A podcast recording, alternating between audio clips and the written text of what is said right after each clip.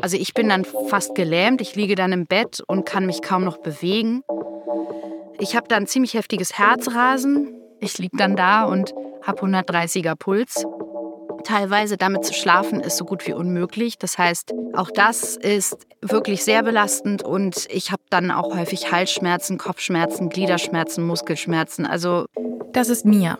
Sie ist 36 Jahre alt und was sie hier beschreibt, das nennt man einen Crash.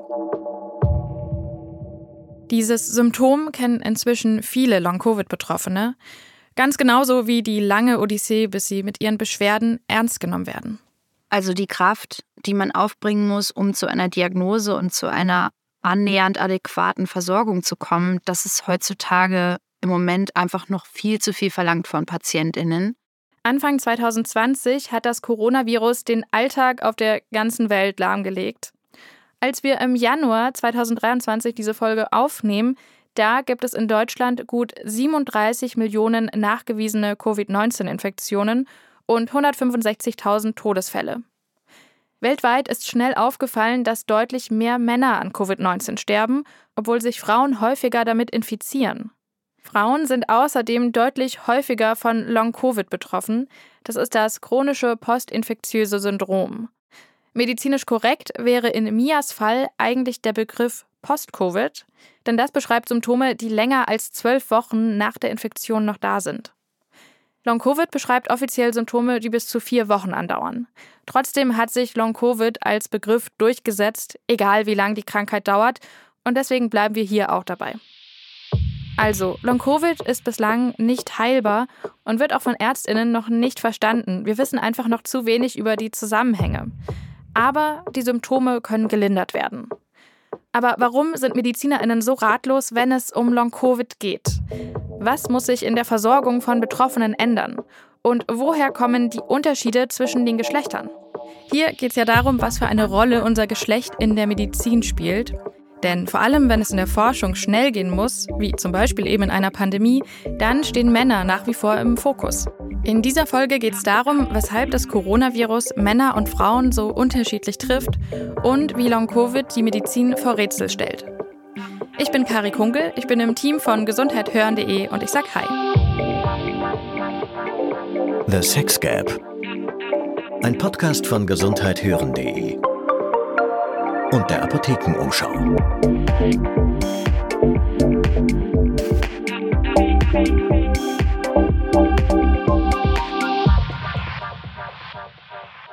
Ich nehme euch mal mit zurück ins Jahr 2020. Es ist der 28. Januar, 20 Uhr und wir schalten den Fernseher ein. Guten Abend, meine Damen und Herren. Ich begrüße Sie zur Tagesschau. Das neue Coronavirus, das sich in China rasant ausbreitet, ist nun auch in Deutschland angekommen.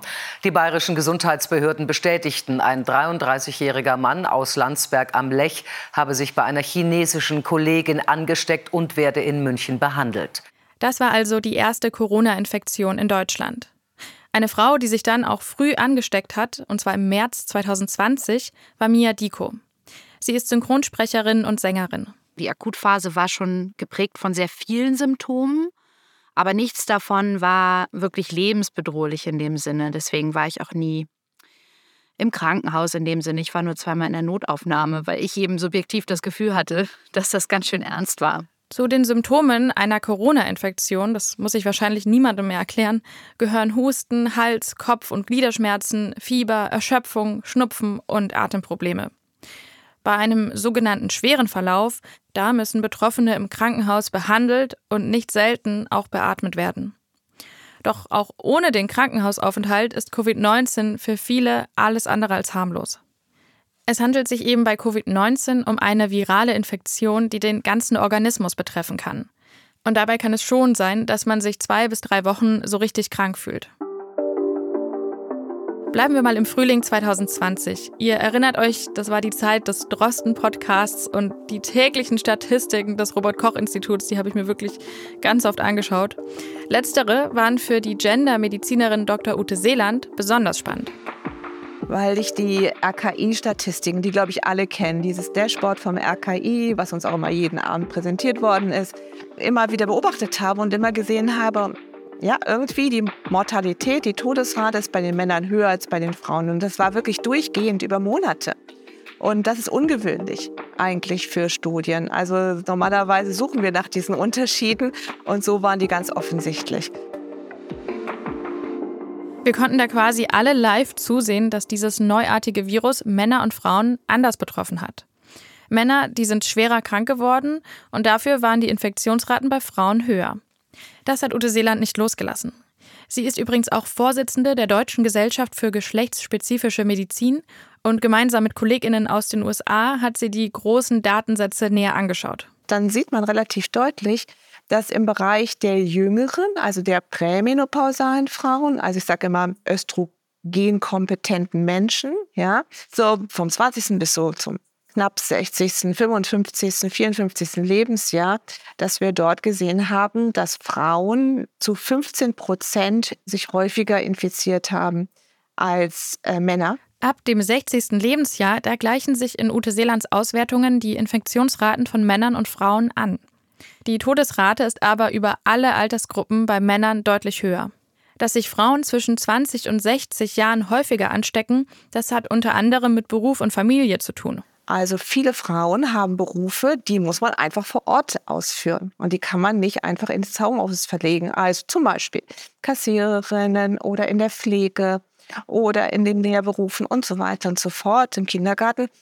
Frauen sind meistens auch doch noch immer noch diejenigen, die die Kinder auch hinbringen, abholen. Das heißt, viel die öffentlichen Verkehrsmittel benutzen und, und, und.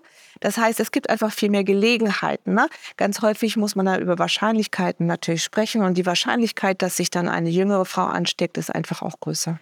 Es gibt also allein durch das Umfeld der Frauen mehr Gelegenheiten für eine Infektion. Aber das Ganze hat auch was mit dem weiblichen Körper zu tun. Und dabei geht es zunächst darum, dass das SARS-CoV-2-Virus an einen Rezeptor namens ACE2 andockt. ACE2, das ist ein Protein und das ist die Eintrittspforte für das Coronavirus in die Zelle sozusagen. Und jetzt nochmal ganz kurz zurück zum Biologieunterricht aus der siebten Klasse.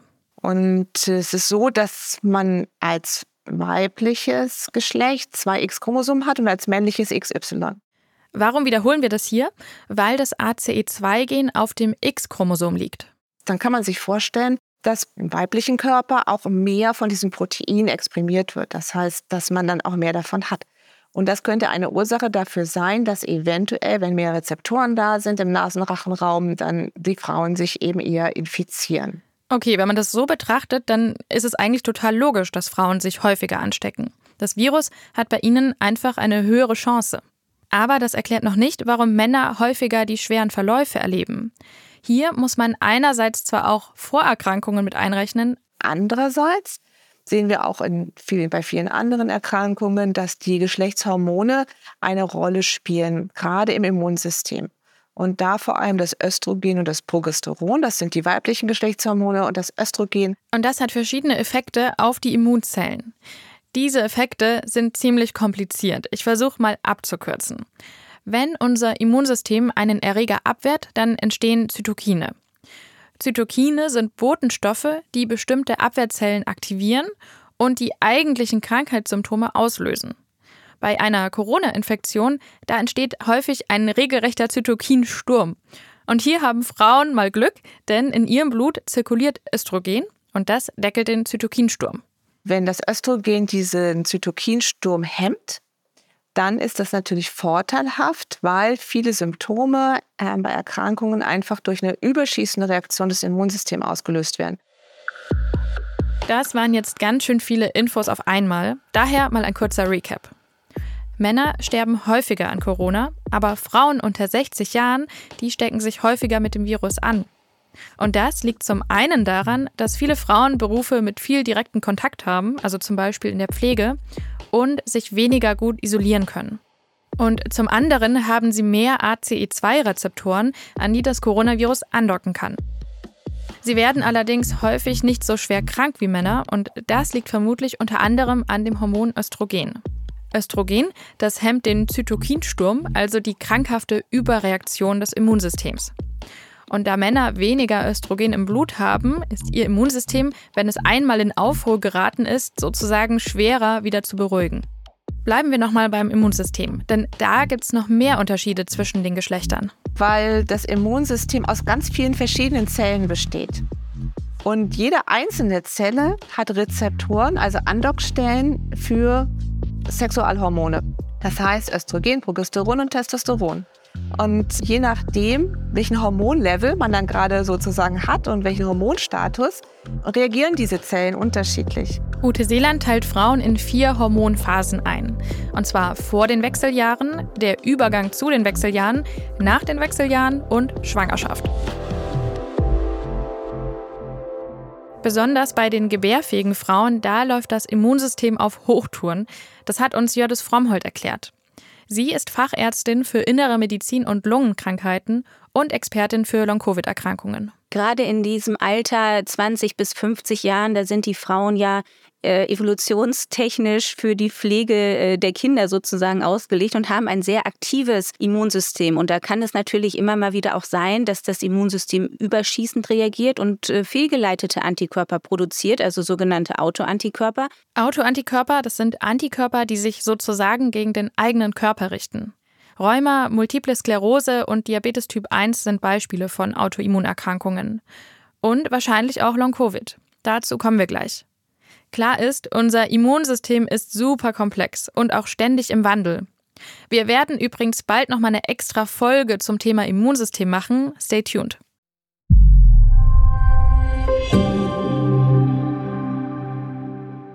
Hi, ich bin Peter Glück und ich manage hier bei gesundheithören.de viel im Hintergrund, damit unser Team aus Gesundheitsjournalistinnen coole Podcasts machen kann.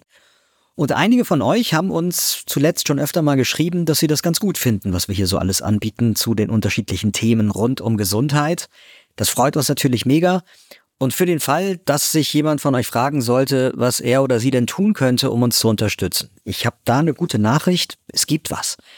Und zwar geht das auch noch ganz einfach. Ihr würdet uns megamäßig helfen, wenn ihr weitererzählen würdet, dass es uns gibt. Alle Podcasts von gesundheithören.de durchlaufen einen strengen Faktencheck und sind von unserer wissenschaftlichen Redaktion medizinisch geprüft, pharmazeutisch geprüft. Mit anderen Worten, wir achten hier sehr penibel darauf, dass wir keinen Blödsinn erzählen. Geht ja schließlich um unsere Gesundheit.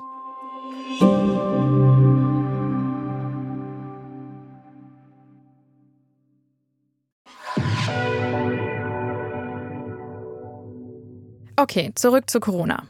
Ende 2020, da konnten sich die ersten Menschen die heiß ersehnte Corona-Impfung abholen. Ich selbst war, wie viele von euch wahrscheinlich auch, erst im Sommer 2021 dann dran. Auf jeden Fall bei einer Impfung, da wird das Immunsystem aktiviert. Und auch hier gibt es Geschlechterunterschiede. Und bei der Impfung ist es eben so, dadurch, dass ich halt sage, dass das Immunsystem sehr unterschiedlich reagiert bei Frauen und Männern, bleibt es nicht aus, aus meiner Sicht, dass man das testen muss. Da könnte man jetzt denken, dass die Impfdosen theoretisch je nach Geschlecht angepasst werden müssten. Also ob die jetzt angepasst werden müsste, kann ich natürlich nicht sagen, weil diese Studien sind halt einfach nicht gelaufen. Ähm, aber theoretisch kann man sich vorstellen, dass wenn man die Studien so planen und so durchführen würde, dass man Frauen und Männer einschließt und genügend statistische Signifikanz hat und verschiedene Altersstrata, dass man am Ende auf Unterschiede kommt. Wir sprechen hier übrigens explizit über geschlechterspezifische Studien zur Covid-19-Impfungen. Und warum diese Studien nicht durchgeführt wurden? Es hat an Zeit, Geld und manchmal auch an dem Bewusstsein für die Unterschiede gemangelt. Wie sich die Forschung häufig auf Männer konzentriert, das erklären wir übrigens auch in Folge 2 von diesem Podcast. Nochmal zurück zur Impfung. Da geht es übrigens nicht darum, ob sie wirkt oder nicht. Das tut sie bei Männern und Frauen, das ist belegt. Worum es hier geht, ist eigentlich so das Feintuning. Das Feintuning in der Hinsicht, dass man sich natürlich eine Impfung wünscht, die sehr wenige, hm, das sind keine Nebenwirkungen, aber so Reaktionen des Körpers. Das heißt, man möchte natürlich gerne eine Impfung haben, bei der man nicht drei Tage danach erstmal sich krank schreiben lassen muss und dann auch von der Arbeit entfernt hm, bleiben muss. Deshalb wäre mein großer Wunsch, dass man dort ähm, umdenkt und diese Studien durchführt. Also nochmal zusammengefasst. Das Immunsystem von Frauen im gebärfähigen Alter, das reagiert häufig etwas zu heftig. Und deswegen haben sie auch ein höheres Risiko für Autoimmunerkrankungen. Und dadurch, dass das weibliche Immunsystem sensibler reagiert, haben Frauen auch häufiger Impfreaktionen. Also sie fühlen sich krank nach einer Impfung. Diesen Effekt könnte man wahrscheinlich mit einer geringeren Impfdosis umgehen, doch dafür fehlen noch die Studien.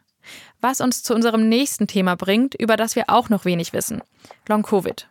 Long-Covid ist ein postinfektiöses Syndrom, was wir auch nach anderen viralen Erkrankungen kennen, also zum Beispiel nach dem Epstein-Barr-Virus oder nach einer Borreliose oder äh, nach der spanischen Grippe. Das ist wieder Jördis Frommhold. Sie ist inzwischen deutschlandweit als Long-Covid-Expertin bekannt. Ihren ersten Long-Covid-Patienten, den hat sie im April 2020 behandelt. Und fast genauso lange leidet Mia schon an Long-Covid. Ihr erinnert euch, die Synchronsprecherin hatte in der ersten Welle Covid-19, und zwar im März 2020.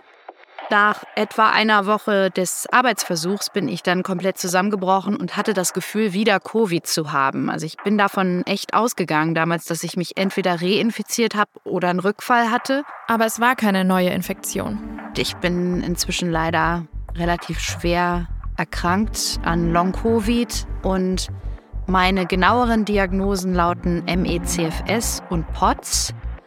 Das sind so postvirale Syndrome, die eben auch unter diesem Schirmbegriff Long-Covid vorkommen. MECFS steht für myalgische Enzephalomyelitis, chronisches Fatigue-Syndrom. Es ist eine der letzten großen Krankheiten, die kaum erforscht ist. Dabei leiden Betroffene an extremer Fatigue, also körperlicher Schwäche, und verbunden mit Muskel- und Gelenkschmerzen, grippalen Symptomen, Herzrasen, Reizempfindlichkeit und Schlafstörungen. Mias zweite Diagnose, POTS, also POTS, das ist ein Syndrom, das heißt, da treten viele Krankheitszeichen gemeinsam auf. Und bei Mia bedeutet das, dass sie sehr starkes Herzrasen bekommt, wenn sie sich hinstellt. Dann wird ihr häufig schwindlig. Damit haben wir schon zwei Diagnosen, die häufig im Zusammenhang mit Long-Covid auftreten. Nur, Long-Covid kann über 200 unterschiedliche Symptome in unterschiedlichster Konstellation haben. Das macht die Diagnose natürlich nicht einfacher. Ein ähnliches Krankheitsbild wie bei Long-Covid wurde übrigens auch schon nach Corona-Impfungen berichtet. Das nennt man dann Post-Vac, also nach Impfung. Es tritt sehr selten auf, schätzungsweise bei 0,02 Prozent aller Geimpften. Das sind aber trotzdem ein paar tausend Menschen in Deutschland. Da Long-Covid so viele verschiedene Symptome hat, gehen WissenschaftlerInnen auch von verschiedenen Ursachen aus. Organschäden an Herz oder Lunge sind eine davon, eine anhaltende Infektion durch Virusreste eine andere. Es könnte eine Gerinnungsstörung sein oder eben eine Autoimmunreaktion. Und trotz der großen Unterschiede gibt es Gemeinsamkeiten. Auf der anderen Seite gibt es unter diesen äh, vielen Möglichkeiten an Symptomen schon sogenannte, ja vielleicht Kardinalsymptome, die relativ häufig vorkommen. Und dazu zählt ganz vorne an die Long-Covid-Fatigue, also diese bleiernde Erschöpfung, schwerste äh, Müdigkeit, auch schon nach kleinsten Belastungen verstärken sich die Symptome massiv und die Patienten sind nicht mehr in der Lage, an ihrem normalen Leben irgendwie teilzuhaben. Das war nochmal Jördis Frommhold. MICFS, das Mia hat, ist die schlimmste vorstellbare Ausprägung dieser Fatigue. Etwa die Hälfte aller Long-Covid-Betroffenen erfüllt nach einem halben Jahr Krankheitsdauer die Kriterien für MICFS. Und MICFS und Long-Covid-Fatigue teilen sich ein zentrales Merkmal. Jeder Mensch, der MICFS hat oder postvirale Fatigue, der hat ein gewisses Energielevel pro Tag zur Verfügung, das deutlich abgesenkt ist im Vergleich zu einem normalen, gesunden Menschen in Anführungsstrichen.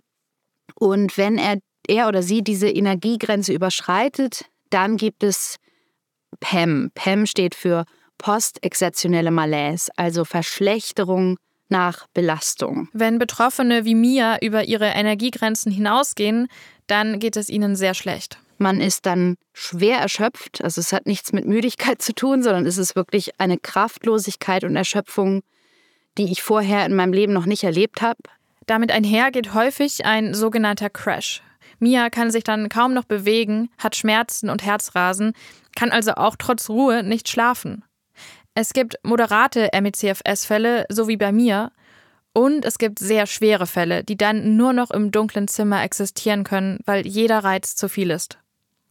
Mia will sich für diese Fälle einsetzen und deswegen engagiert sie sich mit ihrer Patientenvereinigung Long Covid Deutschland für Aufklärung über ME/CFS und Long Covid. Und zu Long-Covid gehören ja noch viele weitere Symptome, hat uns Jördis Frommholt erklärt. Dann klagen viele Patienten über Belastungsluftnot, über Husten, über Brennen und Schmerzen im Brustbereich, aber auch über kognitive Einschränkungen, also über Konzentrationsstörungen, zum Teil auch demenzähnliche Symptome und das bei jungen Menschen, die vorher eigentlich ähm, keine nennenswerten Vorerkrankungen hatten. Viele klagen über massiven Haarausfall, über Gelenk- und Muskelschmerzen, aber auch über schnellen Herzschlag und Blutdruckentgleisung. Da sind jetzt auch viele Symptome dabei, die während einer akuten Corona-Infektion auftauchen. Ganz klar übrigens natürlich, wenn es euch nicht gut geht, dann lasst das bitte abklären. Und auch wenn es länger dauert. Wenn diese Symptome aber über, sagen wir mal, vier Wochen nach der Erkrankung fortdauernd anhalten oder auch neue Symptome wieder hinzukommen, also vielleicht war ich schon wieder arbeiten, habe schon meinen Alltag wieder versucht normal anzugehen und dann merke ich, es kommt wie so eine Rebound-Symptomatik, also so eine Rückschlagssymptomatik, dann sollte man schon aufmerksam werden und das auch nicht zu lange hinauszögern, sondern sich dann schon an seinen Hausarzt natürlich erstmal wenden. Mindestens 10 Prozent aller Covid-Infizierten weltweit haben Long-Covid. Das hat eine Überblicksstudie im Januar 2023 gezeigt. Und es sind in etwa 65 Millionen Menschen. Manche erholen sich schnell, bei manchen anderen dauert es lange. Wie lange, das wissen wir heute noch nicht. Was wir sicher wissen, ist, dass zwei Drittel der Betroffenen Frauen sind. Zum einen ist ja die Hypothese da, dass es sich um eine Autoimmunerkrankung handelt.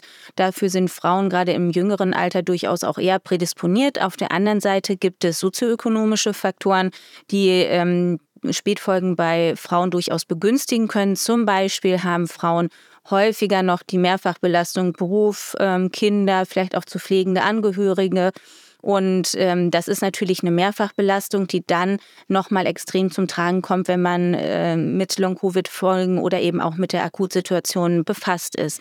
Über das sehr aktive Immunsystem bei Frauen im gebärfähigen Alter haben wir eben schon gesprochen. Dazu kommt, dass sich Frauen während oder nach einem Infekt nicht so schonen können, wie ihr Körper es bräuchte, um sich richtig zu erholen. Das wären jetzt zwei Möglichkeiten dafür, warum mehr Frauen an Long-Covid erkranken. Wir holen die Gendermedizinerin Ute Seeland nochmal mit dazu. Sie erklärt, dass es noch weitere Risikophasen im Leben von Frauen gibt. Oft sind das Phasen der Hormonumstellung, also wie die Pubertät oder dann nachher auch wieder wie die Menopause, also wo sozusagen drastische Hormonumstellungen stattfinden. Weil diese drastischen Hormonumstellungen, die machen was mit dem gesamten Körper. Und äh, wenn dann eine Infektion auf diesen Körper trifft, dann kann es sein, dass dieses Immunsystem überreagiert und man dann mit dieser Überreaktion nicht so gut zurechtkommt. Frauen sind also fast immer anfälliger für Autoimmunerkrankungen als Männer. Und leider, wie wir das in diesem Podcast ja immer wieder hören, stoßen viele Betroffene auf Medizinerinnen, die ihre Beschwerden so einfach abtun. Ich habe junge Patienten gesehen oder Patientinnen, wirklich ganz, ganz ehrgeizige, ambitionierte ähm, Frauen, die einfach in ihren Symptomen nicht ernst genommen wurden und auch keine, manchmal monatelang keine Diagnostik erhalten haben. Sowas ist mir ehrlich gesagt bei den männlichen Betroffenen, die es natürlich auch gibt, aber dass denen die Diagnostik sozusagen vorenthalten wurde, ist mir so massiv dort nicht aufgefallen. Und das ist natürlich schlimm. Und ich finde, das ist auch gerade im Bereich der Gendermedizin nochmal wichtig, dass man da auch einen Fokus drauf legt und dass nicht gerade junge Frauen in diese Schiene geraten, ach na ja, das ist ja ein bisschen Anpassungsstörung oder das ist wohl ein Burnout oder sonst irgendwas. Also dem ist nicht so. Genauso ging es auch mir. Meine Hausärztin ging davon aus, ich hätte vielleicht eine Angststörung, weil ich immer so einen hohen Puls hatte. Und ich habe ihr lächelnd gegenüber gesessen und ihr gesagt, mir geht's gut psychisch. Ich habe einfach nur unfassbares Herzrasen und ich bin super erschöpft. Klar finden sich unter den 200 verschiedenen Long-Covid-Symptomen auch psychische oder psychosomatische, aber viele sind es eben auch nicht, sagt Jördis Frommhold jetzt nur zu sagen, es wäre psychosomatisch, trifft es deswegen aus meiner Sicht nicht. Das heißt nicht, dass nicht auch psychosomatische Symptome vorkommen können. Das ist sicher so. Aber alles nur auf eine Ursache äh, zu schieben, trifft es in meinen Augen nicht. Und ähm, man kann die Patienten dann dementsprechend auch nicht effizient äh, behandeln, wenn man das auf so einer einseitigen äh, Basis beurteilt. Ute Seeland versucht zu erklären, warum so häufig die Frauen in die psychosomatische Ecke gestellt werden. Und es ist natürlich so, dass mh, hm, aufgrund der Tatsache, dass in den Lehrbüchern ähm, häufig so ja, die psychosomatischen Symptomatiken den Frauen zugeschrieben werden und wurden, mh, hm, man natürlich dazu neigt, und das ist natürlich ganz wichtig, das zu wissen, dass die Ärztinnen und Ärzte das nicht aus böser Absicht machen, sondern weil sie natürlich ein Hintergrundwissen haben, das eben auf diesen Wahrscheinlichkeiten beruht. Okay, aber nur mal so als Gedanke. Vielleicht sind diese Wahrscheinlichkeiten und das Hintergrundwissen, insbesondere bei Long-Covid, inzwischen auch einfach überholt. Und bei Long-Covid ist die Diagnose einfach verdammt komplex. Genau genommen ist das nämlich eine Ausschlussdiagnose, weil es keinen Test, kein Laborwert oder Röntgenbild dafür gibt. Diese Abklärung, die braucht Zeit, Geduld, verschiedene Fachärztinnen und häufig auch Wissen, das noch nicht überall vorhanden ist. Trotzdem kann die Diagnose eigentlich jeder Hausarzt und jede Hausärztin stellen. Wenn dann sozusagen diese ähm, Kombination besteht, ich hatte eine Covid-19-Infektion, ich habe dazu passende Symptome und ich habe keine andere Ursache dafür, dann kann die Diagnose Long-Covid auch vom Hausarzt vergeben werden. Dennoch bleiben gerade Hausärztinnen noch viel zu oft beim Psychostempel. Weil wenn du keinen Biomarker hast, um zu sagen, hier im Blut, da ist der Wert XY, dann hast du es schwer, Anerkennung dazu zu finden von Ärztinnen, weil die natürlich immer sagen können, sorry, wir können das überhaupt nicht überprüfen oder sehen. Vielleicht bildest du dir das auch nur ein, vielleicht ist es eine psychische Erkrankung. Für Mia war von Beginn ihrer Erkrankung klar, hier stimmt körperlich was nicht ich konnte das auch sehr genau spüren, dass es in meinem Körper war und ich war mir damit so super sicher. Und diese Sicherheit hat mir eben auch geholfen, das dann zu verargumentieren. Also ich habe dann eben ganz hartnäckig immer wieder gesagt, Sie müssen mir helfen, ich brauche eine Überweisung. Hartnäckigkeit empfiehlt auch Ute Seeland. Und da kann ich nur alle Frauen äh, motivieren, ganz selbstbewusst zu ihren Symptomen zu stehen und wenn man sie halt in dem Moment vergisst, also vielleicht aufzuschreiben, ein Tagebuch zu führen und ähm, das dann vorzutragen. Für dieses Selbstbewusstsein fehlt einem aber gerade bei einer schweren Fatigue häufig die Kraft. Da hilft es vielleicht, eine Vertrauensperson mit zu den Arztterminen zu nehmen. Oder sich an eine Long-Covid-Ambulanz zu wenden. Die gibt es inzwischen in vielen Bundesländern. Wir verlinken euch eine Liste in den Show Notes. Allerdings müsst ihr hier mit langen Wartezeiten rechnen. Aber es bringt ja nichts. Ohne korrekte Diagnose kann es keine korrekte Behandlung geben. Und die Sache mit der Behandlung ist sowieso schon kompliziert genug. Wir müssen bei unseren Fatigue-Patienten, die eine Vorstufe der MECFS sind, sehr genau darauf achten, dass wir diese Menschen möglichst bremsen, dass wir darauf achten, dass sie nicht in Überforderung gelangen, um eben nicht in die Maximalausprägung der MECFS zu gelangen. Wenn sie da angekommen sind, dann ist jegliche Form von Aktivierung völlig kontraproduktiv. Wir haben eben schon gehört, dass viele Patientinnen eine sogenannte Belastungsintoleranz haben und einen Crash kriegen, wenn sie zu viel machen. Sich zu schonen ist also super wichtig. Aber Mia hat gemerkt, das ist das Gegenteil von fast allen Reha-Maßnahmen. Wenn man das aber nicht kennt, dann geht man im Prinzip völlig äh, unschuldig davon aus, dass eine Aktivierung im Sinne von gehen Sie mal wieder raus, gehen Sie mal mehr spazieren, machen Sie mal ein bisschen Sport, dass das dem Patienten oder der Patientin gut tut. Auch Jördis Frommhold hat Erfahrungen mit MECFS-Patientinnen gemacht, die so behandelt wurden. Ich hatte eine Patientin, 40-jährige Physiotherapeutin, die hatte schon eine ausgeprägte Fatigue-Symptomatik, ist dann falsch behandelt worden, ist nur auf Aktivierung hinweg behandelt worden. Ende vom Lied, äh, sie lag sechs Monate bettlägerig zu Hause und war eigentlich vorher wirklich eine aktive Person, Bergsteigerin, äh, Langlauf hat sie auch gemacht, also wirklich eine sehr, sehr sportliche Frau. Und da sieht man eben, das geht völlig nach hinten los, wenn wir da einfach nur auf Aktivierung setzen. Dass Menschen kränker aus der Reha kommen, als sie reingegangen sind, ist bei Long-Covid leider häufiger passiert. Besonders zu Beginn der Krankheit. Dieses Wissen über Belastungsintoleranz ist aber etwas, was nicht nur jede Arztpraxis braucht, sondern auch die Betroffenen. Weil diese Überlegung, wenn was an meinem Körper nicht funktioniert, dann arbeite ich umso härter daran, dass es besser wird, das geht bei diesen Patienten eher nach hinten los. Das klingt echt total schwierig. Und so, als könnte man diesen PatientInnen irgendwie kaum helfen. Aber das stimmt glücklicherweise nicht ganz. Ja, es ist total wichtig, dass unsere Long-Covid-Patienten erkennen, dass sich die eigenen körperlichen Grenzen verschoben haben. Diese Menschen müssen dann wie mir ganz schnell Folgendes lernen. Pacing. Und Pacing ist das A und O. Ich habe das aber auch echt lange üben müssen, bis ich es einigermaßen verstanden habe. Pacing bedeutet immer nur so viel zu machen, dass man sich dann nicht verschlechtert. Und da gibt es verschiedene Techniken, zum Beispiel einfach immer wieder Pausen einzubauen in den Tag, erstmal das Aktivitätsniveau um 50 Prozent zu reduzieren und zu gucken, was tut mir jetzt eigentlich gut und dann ganz langsam auszutesten, wie viel man überhaupt schafft, ohne sich zu verschlechtern. Jodis Frommholt hat dafür auch noch einen Tipp.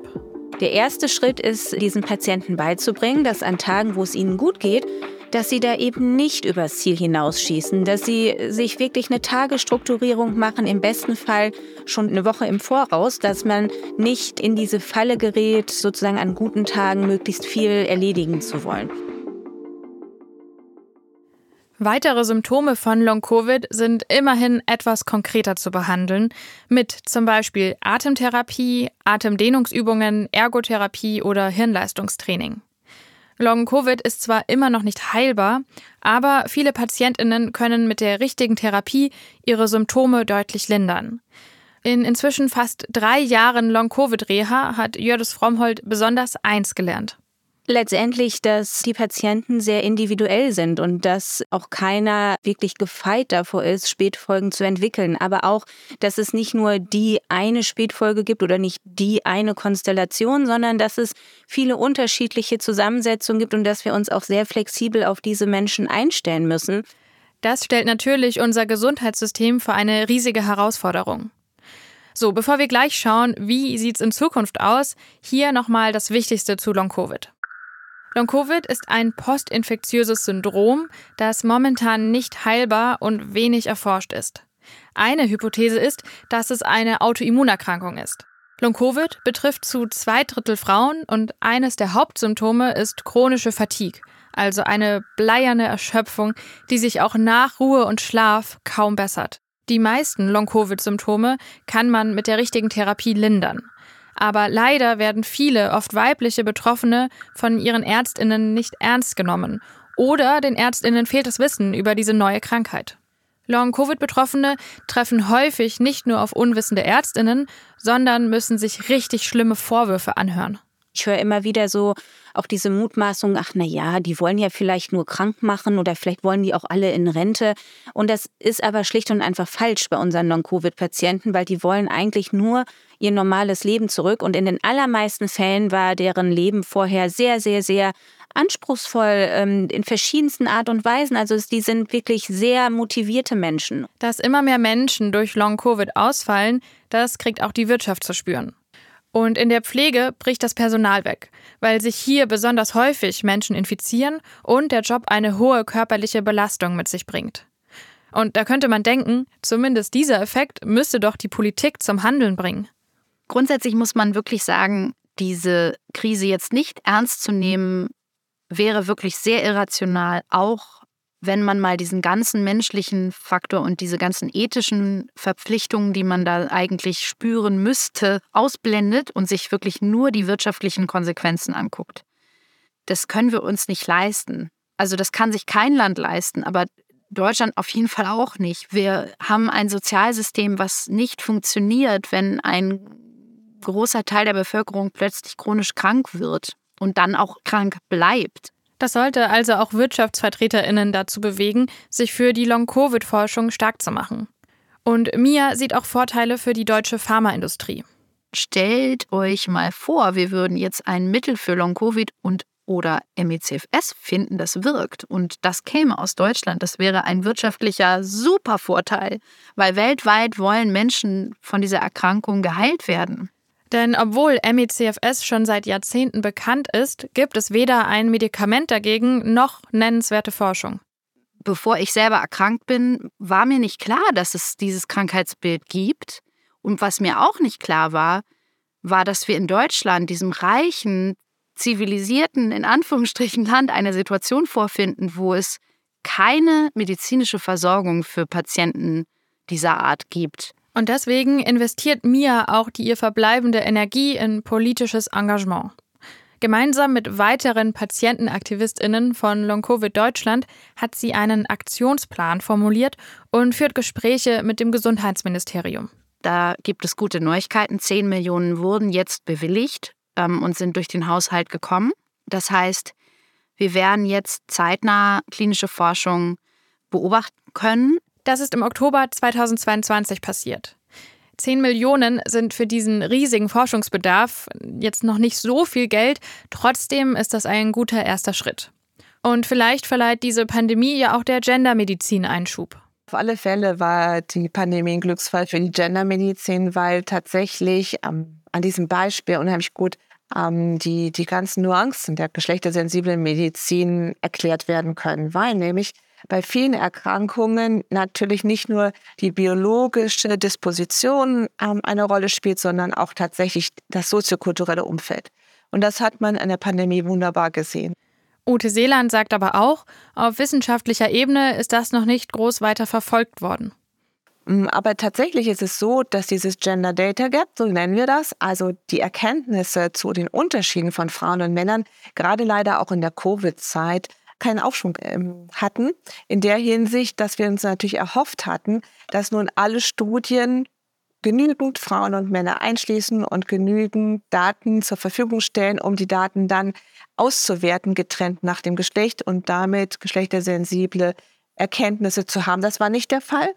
Um das mal in Zahlen zu fassen. Eine Meta-Analyse, also eine Übersichtsanalyse von 4500 Studien zum Coronavirus im ersten Pandemiejahr, die hat ergeben, nur 4% dieser Studien haben Geschlecht und Gender als Aspekte in ihrer Analyse aufgegriffen. 4%. Obwohl so offensichtlich ist, dass sich das Coronavirus so unterschiedlich auf Männer und Frauen auswirkt. Darüber haben wir in Folge 2 schon gesprochen. Die Ärztin Sabine Oertel-Prigione hat diese geringe Zahl mal so erklärt, dass manche Forschende meinen, ihnen fehle die Zeit, um Geschlechterunterschiede in ihren Studien mit einzubeziehen. Wenn wir uns all diese Forschungsträgheit ansehen, da frage ich mich, können wir dann überhaupt Hoffnung auf Fortschritte bei der Long-Covid-Behandlung haben? Es laufen ganz, ganz viele Studien in verschiedensten Bereichen. Es gibt Studien, die sich mit der Ursachenforschung befassen, um äh, mögliche Medikamente zu entwickeln. Natürlich auch experimenteller Medikamenteneinsatz, der dann aber wirklich auch in Studien begleitet werden muss. Ein Hoffnungsträger ist der Wirkstoff BC007. Ursprünglich ist es als Herzmedikament entwickelt worden und an der Uni Erlangen gab es erfolgreiche sogenannte Heilversuche bei Patientinnen mit Long-Covid. Deren Fatigue hat sich innerhalb von Stunden gebessert. Das Problem, B10007 ist nicht für die Behandlung von Long-Covid oder MECFS zugelassen. Als wir diese Folge aufnehmen, ist die erste klinische Studie an der Uni Erlangen allerdings in Vorbereitung. Das gibt jetzt ein bisschen Hoffnung für Long-Covid in der Zukunft. Trotzdem muss natürlich auch die Entstehung von Long-Covid erforscht werden. Nur dann kann es eine gute Versorgung geben. Jördes Frommhold ist auch hier optimistisch. Die Pandemie dauert jetzt zweieinhalb Jahre und bei Weitem so lange befassen wir oder befasst sich die Forschung noch nicht mit Long-Covid, weil einfach am Anfang erstmal stand, die, die Akutphasen in den Griff zu bekommen. Also das war anfangs erstmal vorrangiger. Im wissenschaftlichen Sinne ist das noch keine lange Zeit und dafür sind schon viele Erkenntnisse gewonnen worden und ich bin der festen Überzeugung und, und Hoffnung, dass wir natürlich dieses Problem lösen werden, aber es wird nicht mit der Brechstange gehen und gute Studien erfordern eben eine gewisse Zeit.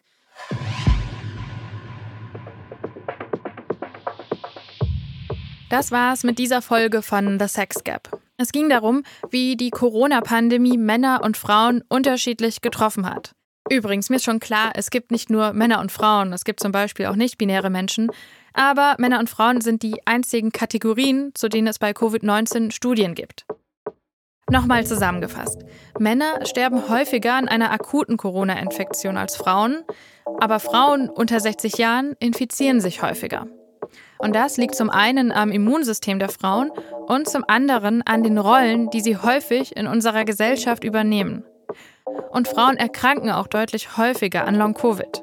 Long-Covid ist bislang noch nicht heilbar und wird noch nicht von allen Ärztinnen erkannt bzw. als eigenständiges Krankheitsbild akzeptiert oder ausreichend ernst genommen. Betroffene können Unterstützung in Long-Covid-Ambulanzen oder Selbsthilfegruppen finden.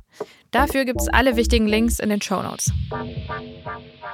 In der nächsten Folge erzählt uns Theresia, dass sie ihr Abi nur schreiben konnte, weil sie sehr starke Schmerzmittel genommen hat. Das ist dann so weitergegangen, bis ich mein Abi geschrieben habe. Und in dieser Zeit, wo man natürlich gestresst ist, was natürlich auch Schmerzen verstärkt, wurde es so schlimm, dass ich Opiate nehmen musste, um überhaupt zu schlafen oder zu essen, ganz zu schweigen davon, irgendwie aufzustehen. Theresia leidet unter Endometriose. Die Diagnose bekam sie allerdings erst nach dem Abitur. Zu dem Zeitpunkt hat sie schon seit vier Jahren unter Regelschmerzen gelitten, die so heftig waren wie Wehen. Endometriose ist eine der häufigsten chronischen Krankheiten unter gebärfähigen Frauen. Bis zu einer Diagnose dauert es im Durchschnitt allerdings zehn quälend lange Jahre. Woran das liegt, erklären wir euch in der nächsten Folge und wir klären auch auf, welche Regelschmerzen man denn nun aushalten muss und welche nicht. So, und wenn ihr noch ein Thema habt, über das wir mal eine Podcast-Folge machen sollen, dann schreibt uns das gerne an redaktion.gesundheithören.de. Abonniert und bewertet The Sex Gap sehr gerne bei Spotify oder Apple Podcasts. Und ich bedanke mich an dieser Stelle noch bei allen, mit denen wir für die Recherche zu dieser Folge sprechen konnten. Macht's gut und wir hören uns in der neuen Folge.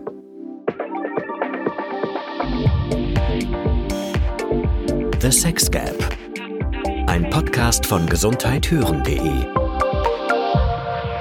Das Audioangebot der Apothekenumschau. Produziert in Zusammenarbeit mit Polar Berlin.